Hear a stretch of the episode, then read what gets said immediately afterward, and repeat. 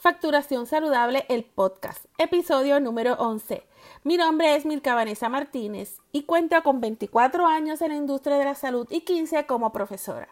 Y por los pasados meses converso de guías y estrategias para el alcance de una facturación saludable para su organización. Este podcast llega a ti gracias a Códigos Academia Virtual, con educación continua a distancia desde Sabana Grande, Puerto Rico, para Estados Unidos y Latinoamérica. Gracias por acompañarme en este nuevo episodio. Un saludo muy especial a toda la comunidad de sobre 267 mil colegas seguidores en mi blog profmmartinezwordpress.com. Gracias por su apoyo por más de una década.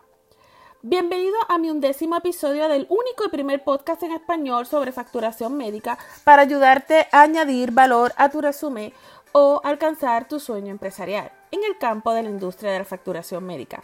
En este espacio compartiré conocimientos contigo cada semana. En este undécimo episodio quiero hablarte sobre la ley EMTALA, Emergency Medical Treatment and Active Labor Act. Este tema es muy pertinente para todo el profesional de la salud.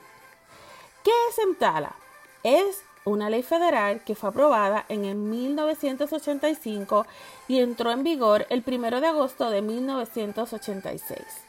EMTALA requiere que todo departamento de emergencia en un hospital participante de Medicare realice un examen de cernimiento a todo paciente que los visite para cuidados de salud y debe ser establecido y transferido de ser necesario todo indiferentemente del estatus que tenga o no como método de pago.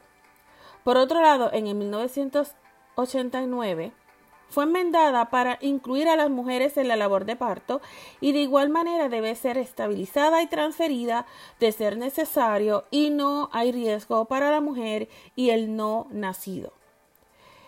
El desconocimiento puede recaer en pérdidas financieras por transferencias de pacientes innecesarias a otros hospitales o sujeto a penalidades civiles monetarias por sus violaciones. Y por último, a mediados de 1998, la Health Financing Administration reunió un task force para revisar las instrucciones, procedimientos de investigación y guías de interpretación a fin de establecer las obligaciones de la ley dentro de la industria de la salud. Espero que esta información sea de utilidad para sus oficinas u organizaciones de salud. Mi compromiso contigo es que aprendas de manera saludable estrategias de administración en la oficina médica u organización de salud. Este podcast llega a ti gracias a Códigos Facturación Saludable, el podcast. El tema central siempre será la facturación médica y cómo ésta puede transformar tu vida profesional y empresarial, alcanzando un retorno de inversión, minimizando errores con compromiso y pasión. Si esta información te sirvió para aclarar sus dudas o resolver algún asunto pendiente, recuerda hacer el plan. Organízate y actúa. Hoy es un buen día. Ya sabes, estaré por aquí. No puedes perderte el próximo episodio. Hablaré de otro tema innovador. Te invito nuevamente a que me escuches.